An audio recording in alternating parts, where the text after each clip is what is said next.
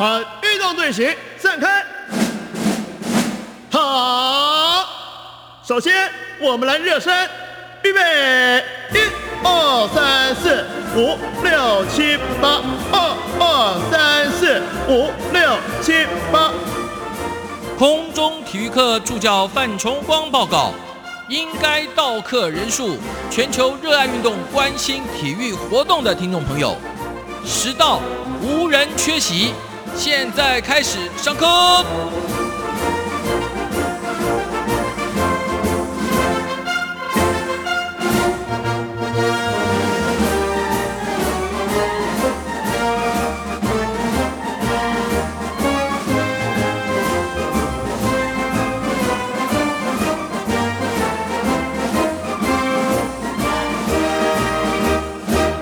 全球热爱运动、关心体育活动的各位听众朋友，大家好，欢迎收听空中体育课，我是助教 Simon 范崇光。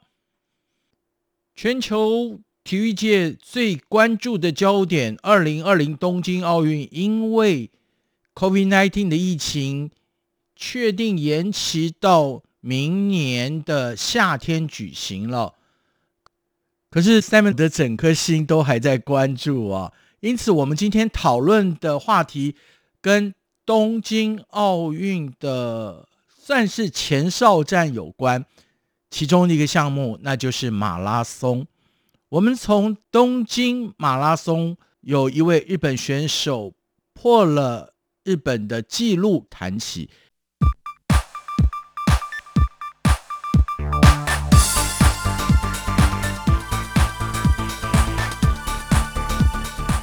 体育，他罩得住哦。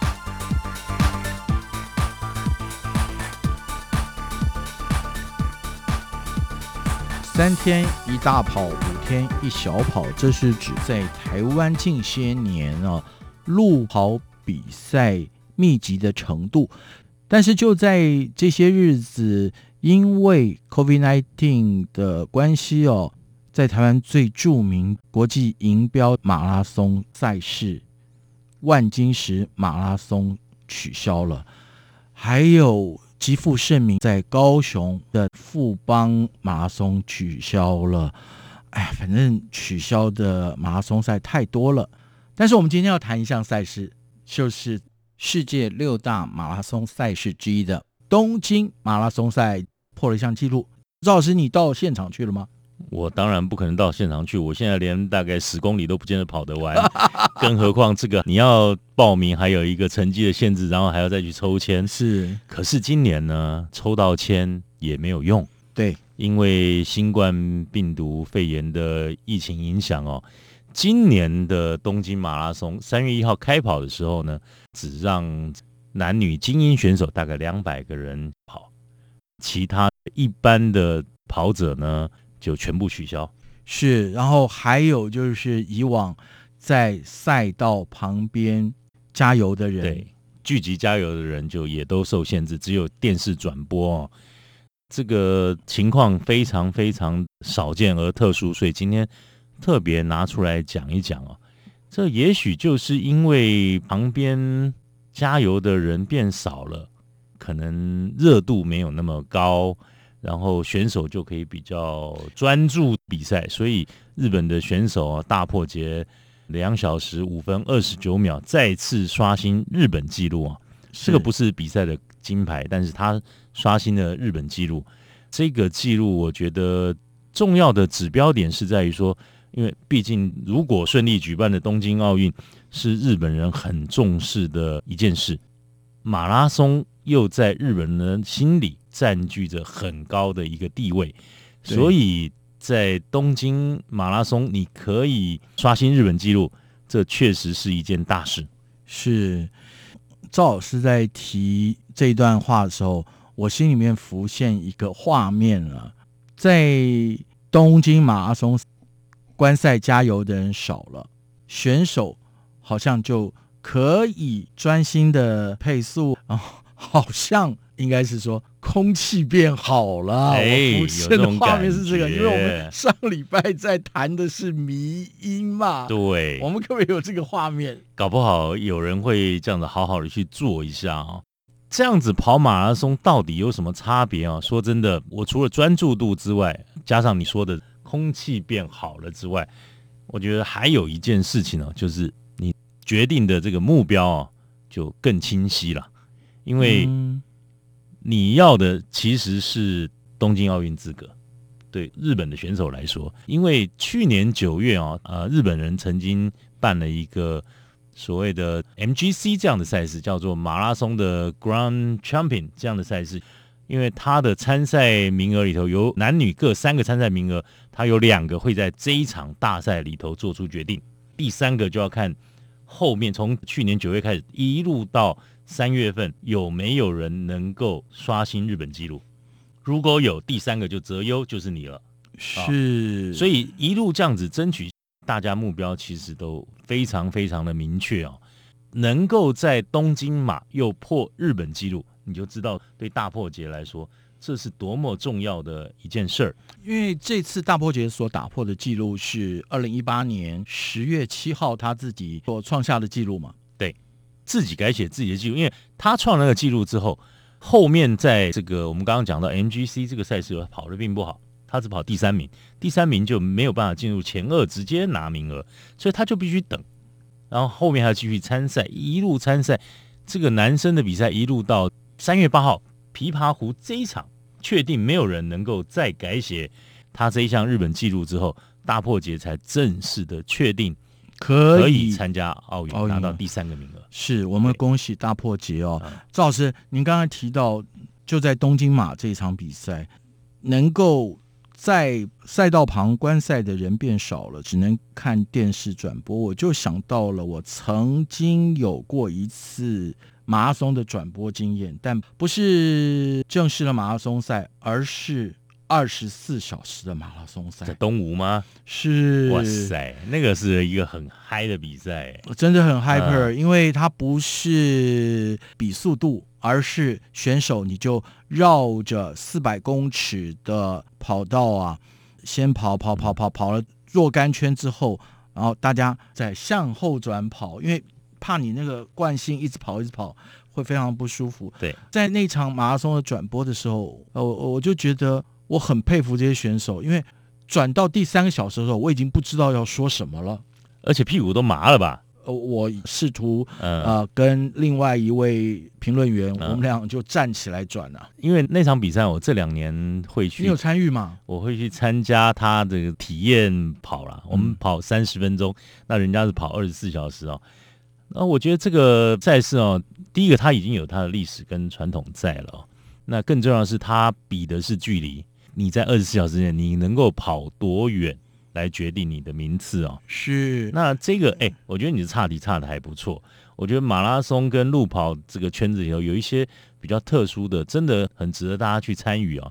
像这个二十四小时，这个当然你必须要有一定的实力了，对，你不能说我跑过一两场就要去，因为二十四小时不是那么容易撑着。而且我必须要讲哦，就是在东吴的这项二十四小时的马拉松赛哦，本来东吴大学它的这个校本部是在台北市靠东北的山区，在盆地边缘，气候本来已经比较冷了，而且它举行的时候在冬天，它算还没有开春呐、对，那但是这几年我发觉它可能运气好一点，并没有遇到寒流太冷的那种对，因天气为我。转播那年就看到多次取得冠军的日本官家良一选手哦，是我就佩服他那种意志力啊。因为这个这个真的是除了你体力跟耐力之外，真的意志力是最关键的。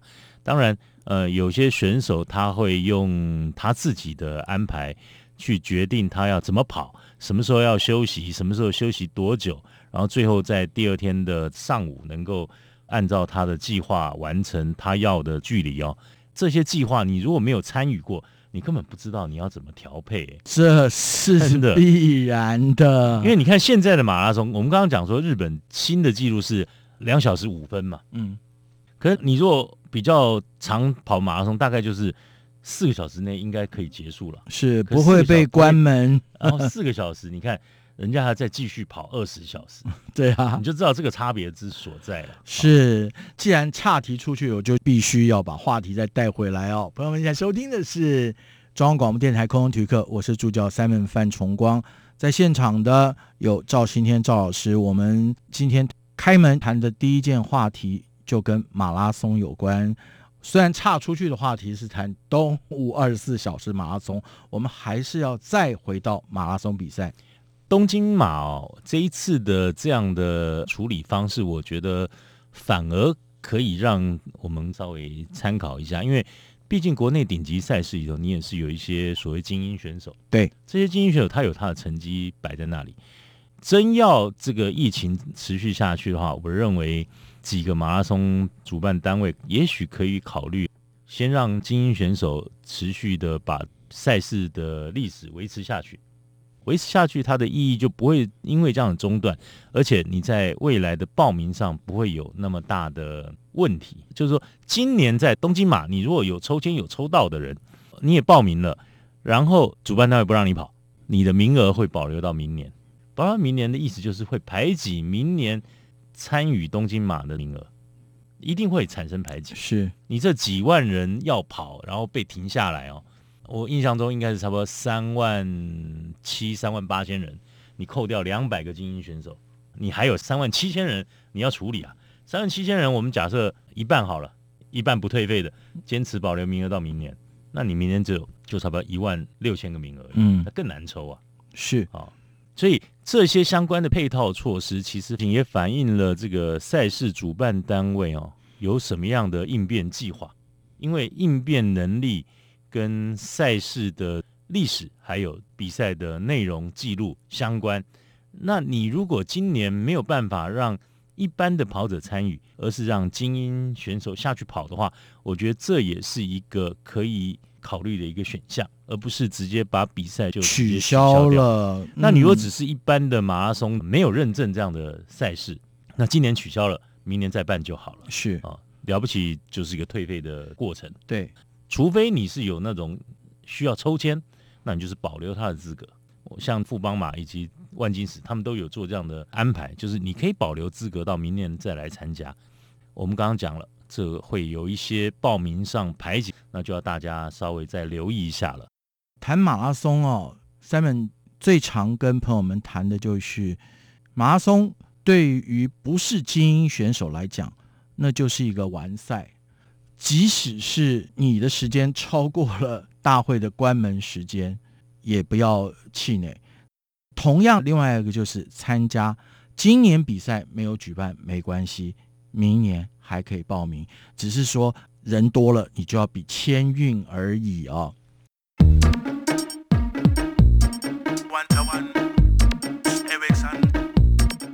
运动小贴士。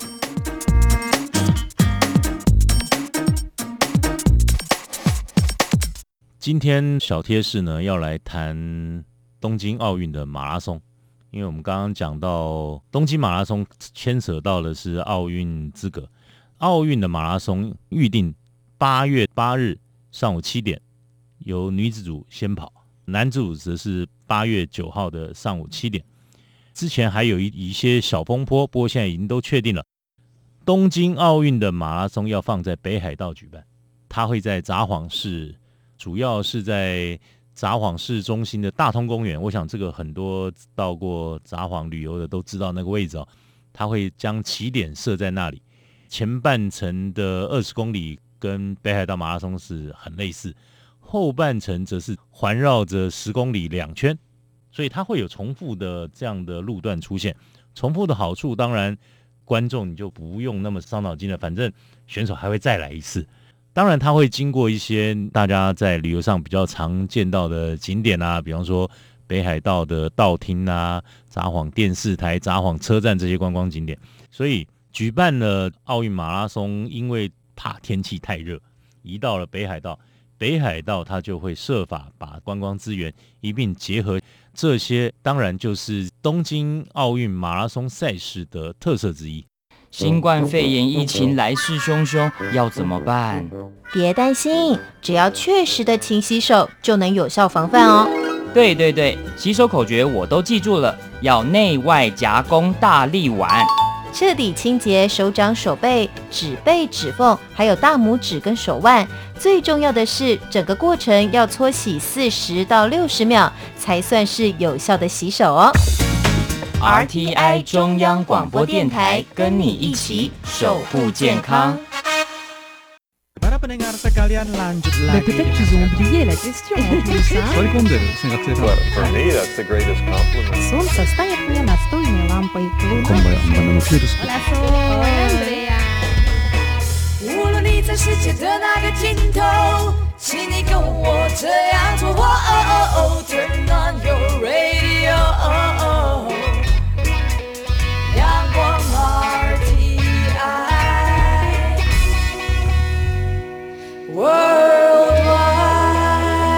央广，联系世界的桥梁。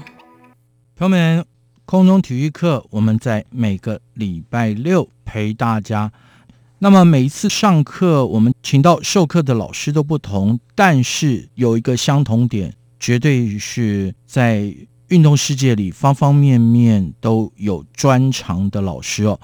像是赵新天赵老师，现在常常在节目里授课，带给我们的应该就不只是热闹了啊、我们今天前半部谈到了东京马拉松赛，日本选手打破纪录。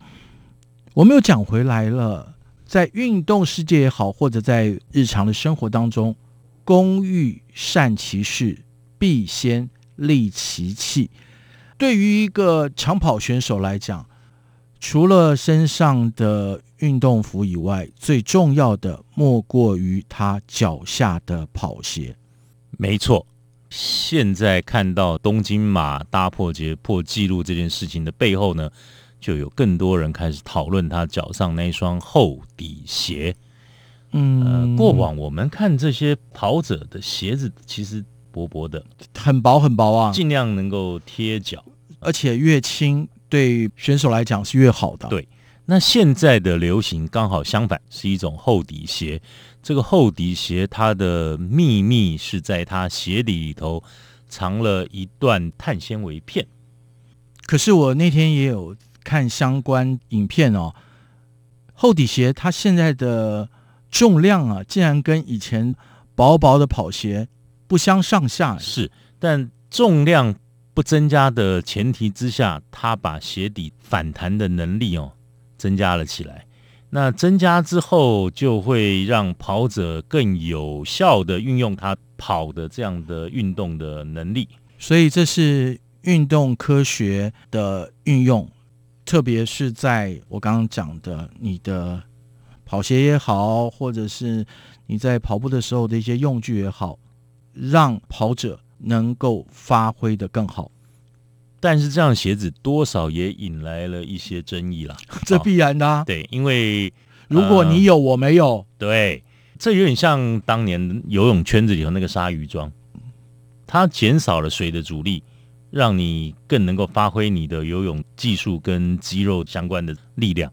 那现在这个鞋子呢，可能一双鞋子要台币八千块这样的价格。嗯哇，人民币也两千元呢。对选手在穿上这个鞋子之后的表现呢，就成飞毛腿了。哎，飞毛腿本来就是飞毛腿，只是说它更容易跑哦。嗯，大家可以看说，哎，今年你看到大破节这样的好成绩，甚至不要光讲东京马了，每年开春日本有一个很著名的箱根一传这样的赛事，就是马拉松接力赛，从箱根一路要跑到东京，在这里头呢，青山学院第五次摘下了冠军。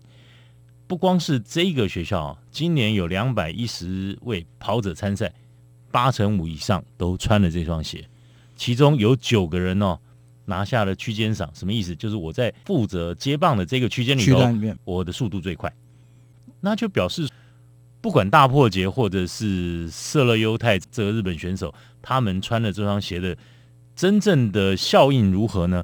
至少成绩显示上是真的是不错是，哦，我觉得那个效率是提高了。嗯，选手穿上了这鞋，刚刚讲嘛，效率提升了，信心也就加增。但是，但是我刚刚赵老师也提出来啦，穿了这双鞋的选手，他的成绩可以更好，那是没有穿的选手，或者我来不及预备这样鞋子的选手，是不是就有一些个不公平产生了？在这一段时间，从去年到今年初哦，国际田总事实上是在研究这件事情的，最后承认了所有穿这双鞋跑出来的成绩，嗯但他对于后面做了一些规范了。第一个，他在一月份做了一个决定，就是未来呢参赛这些选手啊，你的鞋底的厚度必须低于四公分。嗯啊、那你里面的那一块碳纤维片呢，也不得长过四公分，这是他做的规范。另外，他还有一件很重要的事情，就是你必须在比赛前四个月就上市贩售，而且是大家都买得到，还有价格必须合理，嗯，你不能让人家买不起，变成一个不公平的竞争。比方说，你一双鞋给你定价两万美金，那有多少人可以买？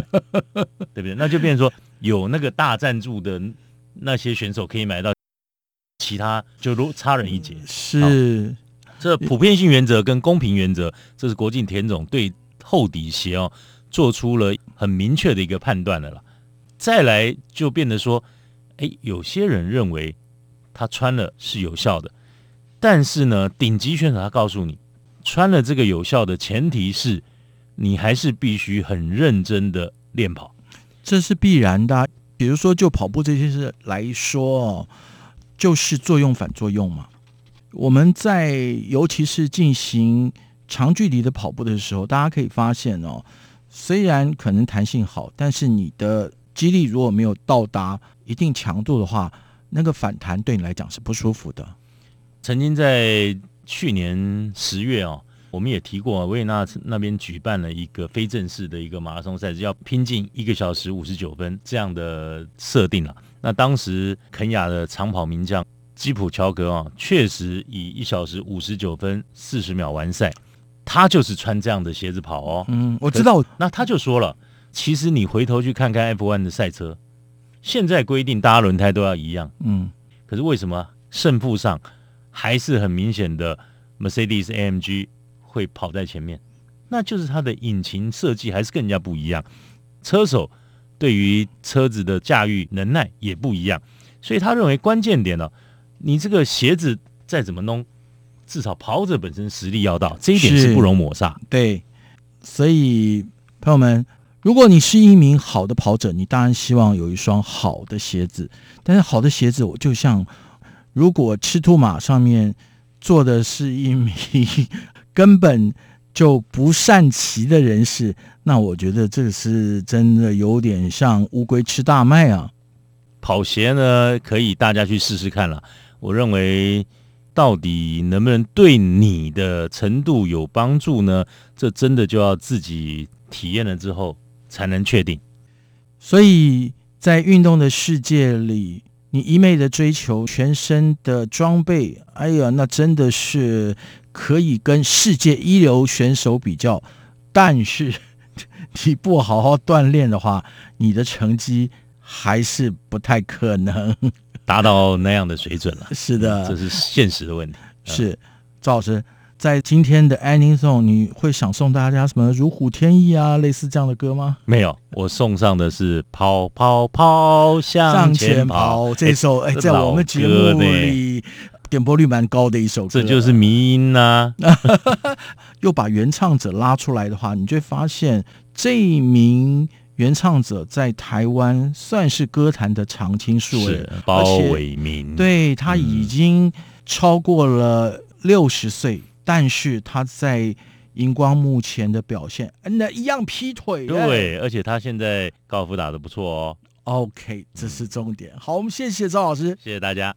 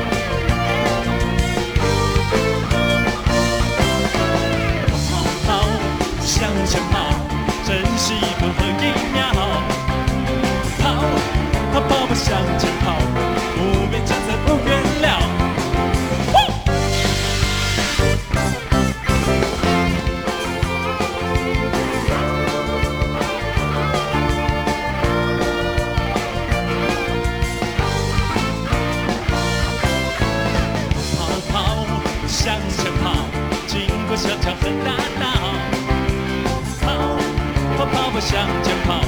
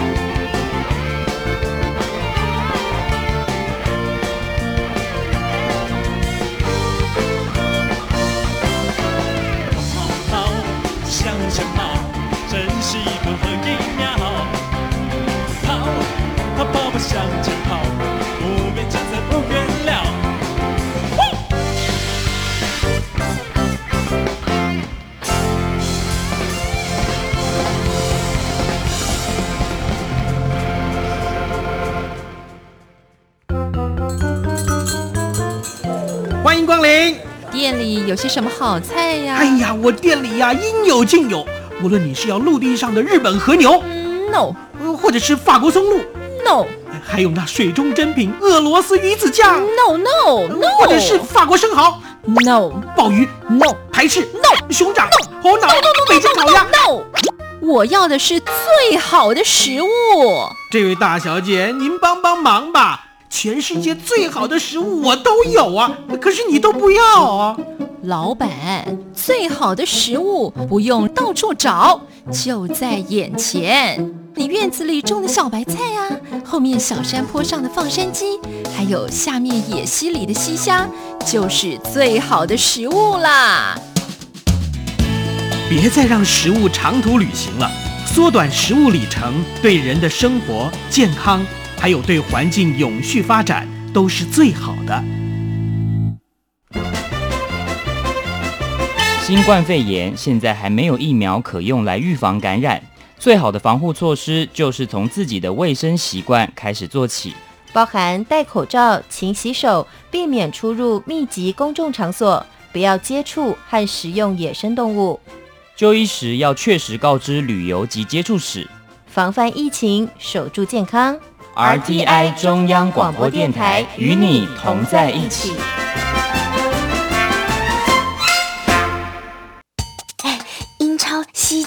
甲、中超联是什么啊？